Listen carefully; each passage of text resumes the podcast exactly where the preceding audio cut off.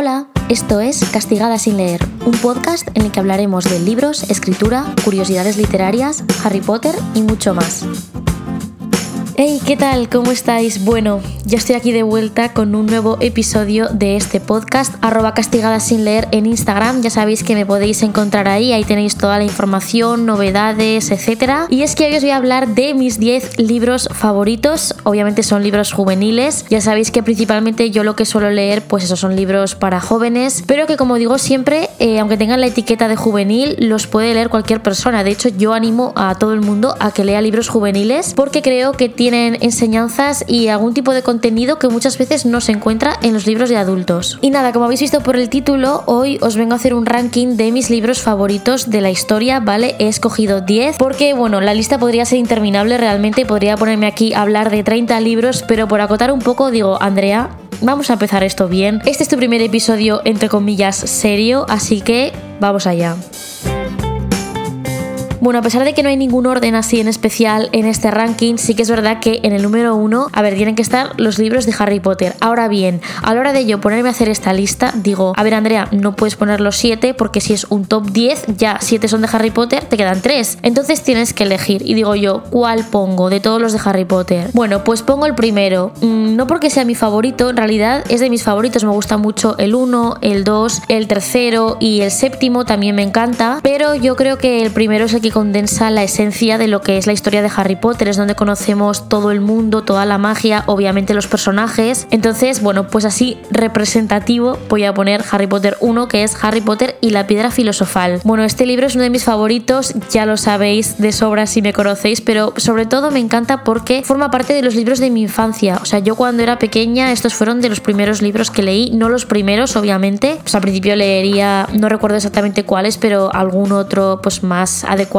para mi edad cuando tenía, yo que sé, 6, 7 años, pero sí que fueron de los primeros libros así, saga, o sea, libros largos, entre comillas, para ser tan pequeña que leí. Y es que han pasado ya años, ¿eh? Yo últimamente, que me siento muy vieja porque tengo 25 años, me he dado cuenta de que el primer libro se publicó en el 97, o sea, echad cuentas. Yo tenía dos años cuando salieron a la venta por primera vez, ¿vale? Que tardaron un poco en hacerse famosos, sobre todo en España. De hecho, yo me acuerdo cuando en España sacaron los cuatro primeros libros, no sé si acordáis, que en España creo que vinieron los cuatro primeros de golpe a las librerías y luego ya fueron sacando el resto más o menos, entre comillas, al mismo tiempo que en el resto de países. Es verdad que para algunos había que esperar más y que en otros el lanzamiento fue casi casi simultáneo. Pero bueno, que me desvío del tema. Lo que vengo a decir aquí es que obviamente Harry Potter tiene que estar en esta lista para mí es una saga, en este caso el primer libro es un libro que me ha marcado muchísimo, que me ha definido mucho como persona porque hay cosas que he visto en los libros que he podido aplicar en la vida real, sobre todo mm, también me gusta mucho de estos libros que te enseñan desde pequeña lo importante que es la amistad. No se puede parecer así muy pasteloso, pero es cierto que a mí me han marcado y voy a recordarlos para siempre. Y de hecho, estad muy atentos al podcast porque obviamente ya lo dije al principio de todo, en este podcast se va a hablar de Harry Potter de una manera muy especial que estoy preparando así que estad atentos porque muy pronto os voy a contar cómo. Espero que os guste porque es algo que llevo preparando durante una semana así larga y que va a llevar mucho trabajo, pero creo que va a quedar muy guay. Y bueno, yo no soy yo si no le dedico una parte importante al podcast de Harry Potter, pero es hora de pasar al segundo libro de esta lista. Y es que sí o sí tiene que estar la lección de August. Bueno, antes que nada, no sé si os dais cuenta de que estos libros, tanto el de Harry Potter 1 como el de la lección de August, aparecen en la foto de portada o no sé cómo se llama exactamente como la miniatura, por decirlo de alguna manera, de este podcast. La verdad es que a la hora de elegir qué libros ponía, pues pensé un poco en esto, ¿no? ¿Cuáles son para mí los más importantes o los que creo que son más representativos para este podcast?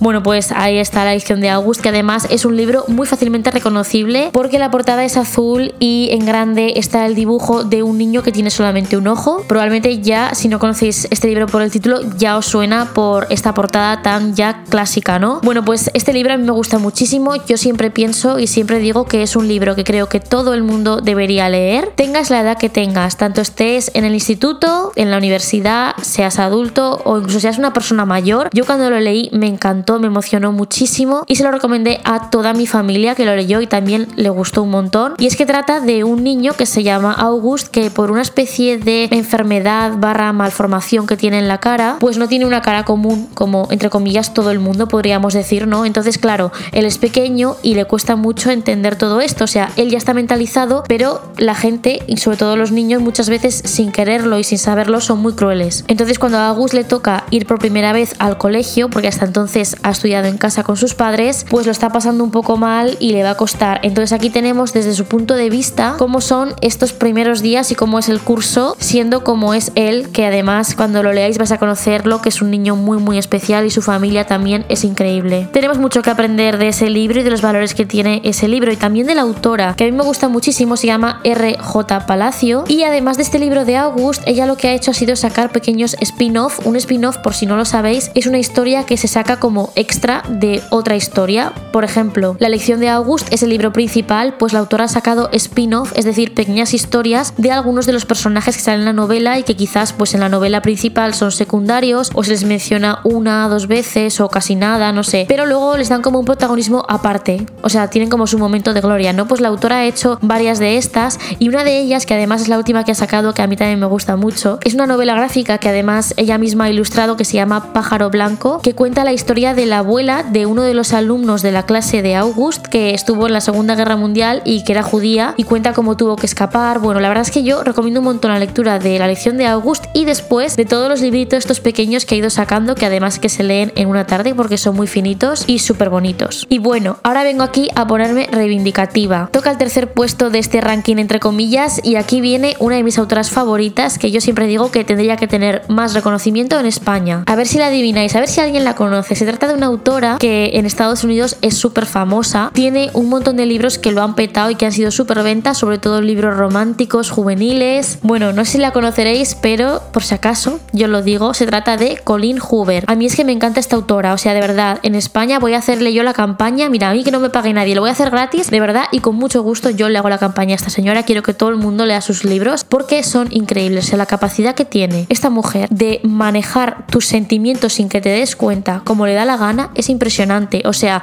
empiezas a leer un libro suyo y si quiere, puedes estar llorando en la primera página, de verdad, o como mucho en el primer capítulo, y esto es verídico porque a mí me pasa casi siempre, y mira que voy mentalizada, ¿eh? pero es que me gusta un montón cómo organiza todas sus historias, y uno de mis libros favoritos suyos, que está en este ranking, en el número 3, es Tal vez mañana. Mira, de esta historia, así como de otras os he contado más, es que no os quiero decir mucho porque yo precisamente la empecé a leer sin saber casi de qué iba. A ver, sabía que era un libro romántico, por tanto, pues tenía que haber una historia de amor. Pero es que si vas leyendo y dejas que te sorprenda la autora, de verdad que lo disfrutas tanto que es que yo no os quiero decir nada. Simplemente os digo, leedlo.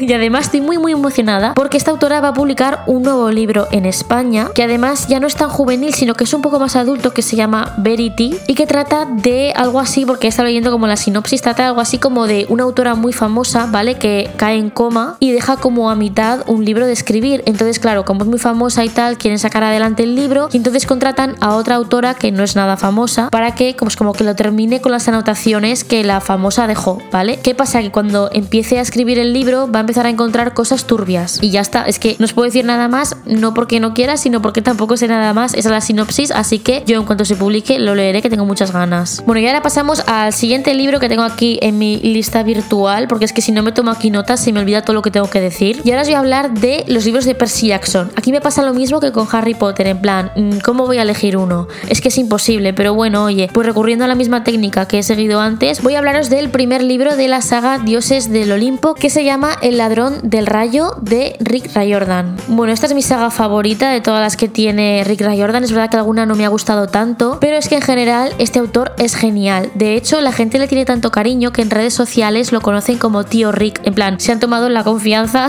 de llamarle así directamente. Y bueno, voy a contaros alguna curiosidad sobre él, porque es que me parece un autor muy interesante. Y es que no sé si sabéis que el autor, Rick Riordan, como os decía, odia las adaptaciones de sus libros a películas porque es que dice que no le dejaron intervenir y le da tanta rabia que no le gusta nada y de hecho hasta bloquea a la gente en Twitter si le hablan de eso. O sea, yo tengo una amiga, una conocida, que durante mucho tiempo, siendo muy muy fan de sus libros, estuvo bloqueada por el autor porque un día subió una foto con un cartel de la película en plan de ¡ay, qué ilusión, qué ganas de verlo! Y le bloqueó de ese palo. Pero bueno, no es un hombre así. Dicho así, la verdad es que lo he introducido súper mal. Parece que sea un ogro, pero no. Es un señor muy majo que sabe un montón, que es bastante activo en, en redes sociales, no solo bloqueando, y que antes se dedicaba a ser profesor de historia. Y además tiene una historia un poco parecida a la de J.K. Rowling, ¿no? Él le contaba a sus hijos, pues todos los cuentos y cosas que se le ocurrían, que se le pasaban por la cabeza y al final las empezó a escribir y de ahí salieron sus libros que en general todos tienen en común, sean la saga que sean, que tratan de mitología, pues ya sea griega, romana, de dioses nórdicos o así. Y en el caso del libro que os comentaba, que es El ladrón del rayo, tenemos a Percy Jackson, que es el protagonista, que es un semidios, porque es hijo de una mortal y del dios griego Poseidón. Como os podréis imaginar, en estos libros hay mitología, pero no os preocupéis que no son en plan un tostón. A mí la verdad es que la mitología, para ser sincera con vosotros, tampoco es que me emocione muchísimo, pero de verdad, estos libros es que son una pasada. Es que te da igual, te acaba gustando, se te acaba apasionando. Y enganchando con esto, un libro que me, me apasionó y me enganchó, pero vamos, hasta unos niveles que es que lo leí en menos de un día, lo leí como en una tarde o así, hasta por la noche seguí leyendo, es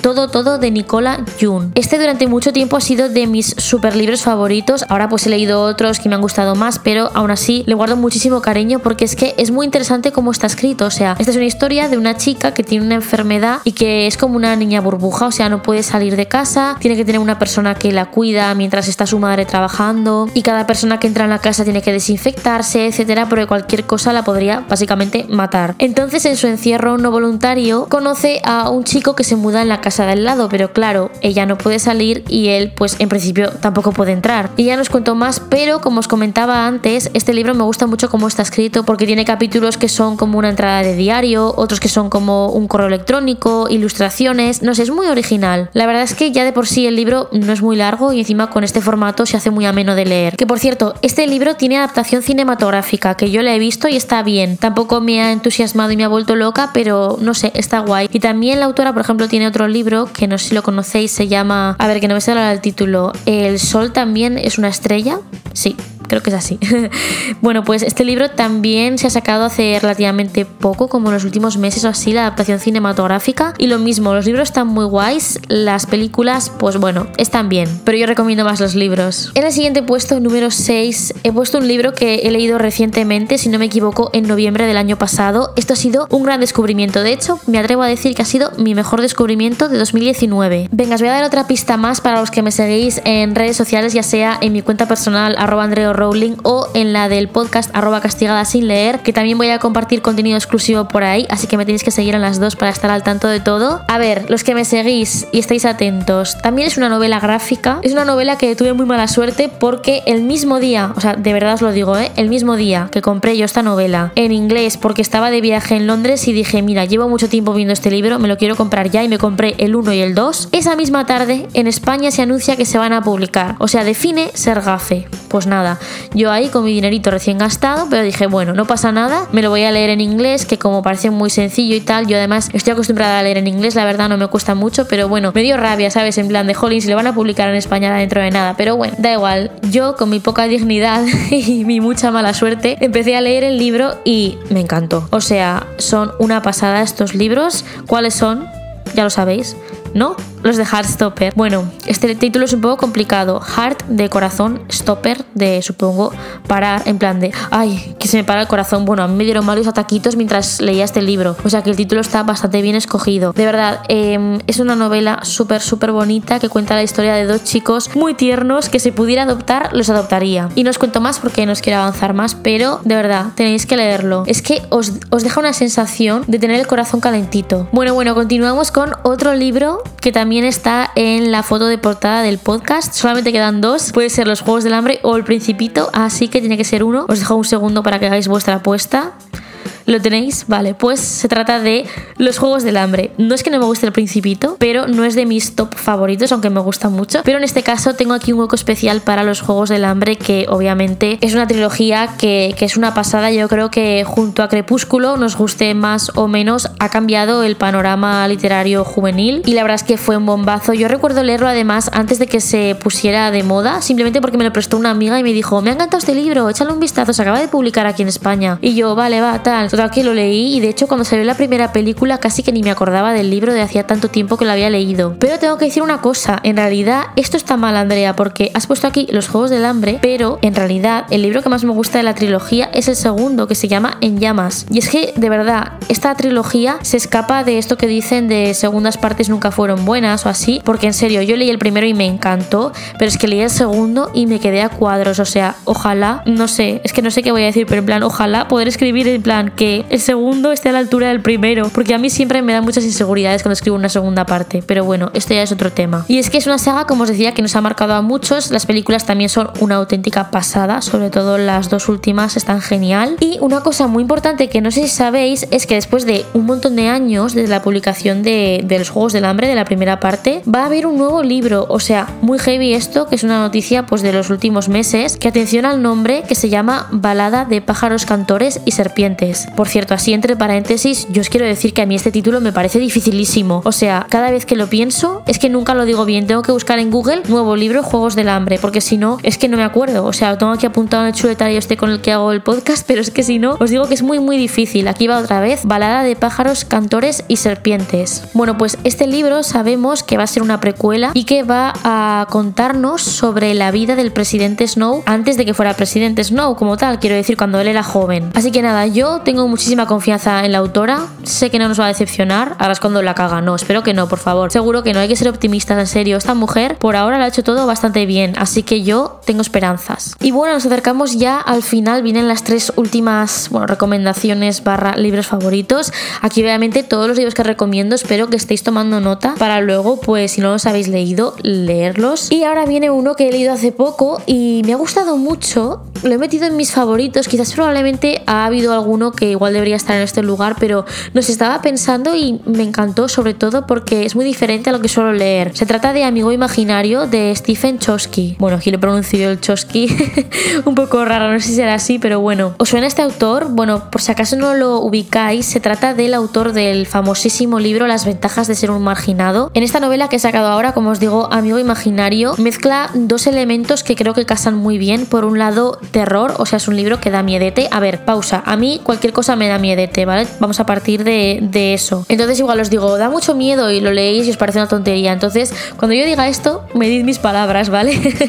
y luego, por otro lado, otra cosa que me gusta mucho que también tiene en común, por ejemplo, con libros como, yo que sé, La lección de August o El Principito, es que tiene mucha ternura, mucha inocencia, porque está contado por un niño pequeño, ¿vale? En este caso, en Amigo Imaginario, nos encontramos a un niño que creo que tiene unos 6-7 años, que se muda con su madre a otro lugar, a un pueblo pequeñito, y allí empieza a ver cosas un poco extrañas. Por ejemplo, mira a las nubes y ve una especie de cara que le sonríe, y bueno, cosas turbias, ¿no? Que le van pasando. Y la verdad es que me gustó mucho. Es un libro gordo, ¿eh? O sea, tendrá como unas 800 páginas. Lo estoy mirando ahora en la estantería en plan de, sí, sí, me costó leer este libro. A mí, últimamente los libros muy largos se me hacen un poco pesados, pero bueno, lo terminé en audiolibro para que se me hiciera un poco más liviano y ahí está. Venga, penúltima recomendación que he puesto aquí en el número 9 de mi chuletario. Este es otro título que también me cuesta un montón recordar, o sea, vais a ver que es muy fácil, pero siempre me lío con los colores y con el orden. Y el libro se llama Rojo, Blanco y Sangre Azul, ¿vale? Este es un libro que lo ha petado muchísimo en Estados Unidos, que ha sido súper ventas y que ahora lo han sacado aquí en España pues hace nada, un par de meses o tres, bueno, no sé cuánto exactamente, pero hace poco y a la gente le está gustando muchísimo y tengo que decir que yo también lo he leído y me ha encantado de verdad. Ojalá más novelas como estas de Salseo Palaciego, porque básicamente es eso, o sea, es un poco como la selección, que de hecho la selección debería estar en este top. Ahí me he equivocado. Dios mío, es que sabéis lo que me pasa, que cuando estaba en Zaragoza, que es donde tengo mis estanterías con todos los libros, ¿no? Simplemente las miro y enseguida pues digo, ah, vale, este, este, este, este y tal. Pero aquí en Barcelona tengo muy poquitos libros, entonces, claro, miro la estantería y muchas veces digo, vale, este, este, pero si me olvida alguno, pues mira, la selección, otro que se me ha olvidado, que también así como parecido, ¿no? En plan, pues con salseo palaciego. Pero bueno, ahora estamos hablando de rojo, blanco y sangre azul, que lo he dicho bien porque lo estoy leyendo. Y es que aquí vamos a encontrar dos personajes que son muy diferentes. Por un lado tenemos a Alex, que es el hijo de la presidenta de Estados Unidos, que va a ser la voz narrativa de la historia. Y por otro lado, el príncipe Henry de Gales. Como os podéis imaginar, ya solamente por las nacionalidades y los puestos en los que están cada uno de ellos van a chocar. Y ya no os cuento más porque de verdad a mí una cosa que disfruté mucho de este libro es como los de Colin Hoover, entrar directamente a leerlo sin tener ni idea de qué trataba. O sea que, ala, por vuestro bien os digo nada, eso es todo. Hasta ahí, leedlo, está muy bien, tiene mucho salseo, engancha un montón, pasan muchas cosas y es muy divertido, tiene momentos de drama pero también de risitas. Y por último hemos llegado al puesto número 10. Aquí traigo un libro un poco diferente a los anteriores, se llama El tercer deseo. Y es que este libro lo leí hace un montón, antes también de que se publicara en España, lo leí en inglés y me fascinó, o sea, me encantó una barbaridad. Se trata de una especie de retelling, ¿vale? De Aladdin, pero feminista. O sea, tiene personajes femeninos que son una pasada, son súper fuertes. Para que os hagáis una idea, por ejemplo, en esta historia el genio es una mujer y tienen como sus propias motivaciones, la historia que tienen detrás. Y bueno, pensad en Aladdin solamente en el tema ambientación, porque luego todo lo demás es diferente. En serio, os vais a enamorar de este libro. Además, es muy cortito, creo que no llega a las 300 páginas, se lee enseguida. Y en serio, es que yo me obsesioné con esta historia durante muchísimo tiempo. Es una pasada. Así que ya sabéis, fans de Disney, en especial de Aladdin, tenéis que leer este libro porque os va a encantar. De hecho, yo cuando vi la película hace poco, la adaptación que hicieron, es que os juro que estaba pensando más en este libro, como os digo, El tercer deseo, que en Aladdin como tal, en plan la historia básica de toda la vida. y bueno, ya llevo aquí un ratito haciendo recomendaciones, espero que hayáis tomado nota de todos. Aquí están mis libros que básicamente son los que me definen, ¿no? En plan, para conocerme bien y conocer mis gustos, creo que deberíais leer estos libros, que supongo que la mayoría de ellos, o por lo menos la mitad, igual ya los habréis leído. Y hasta aquí este episodio, como siempre recuerdo me podéis seguir en arroba castigada sin leer, donde vamos a hablar de temas del podcast y algunas cosillas más, y donde me encantaría que fuerais a comentar este episodio y me dijerais cuáles son vuestros libros favoritos. Y eso es todo, os mando un beso muy muy muy fuerte y gracias por escuchar. Adiós.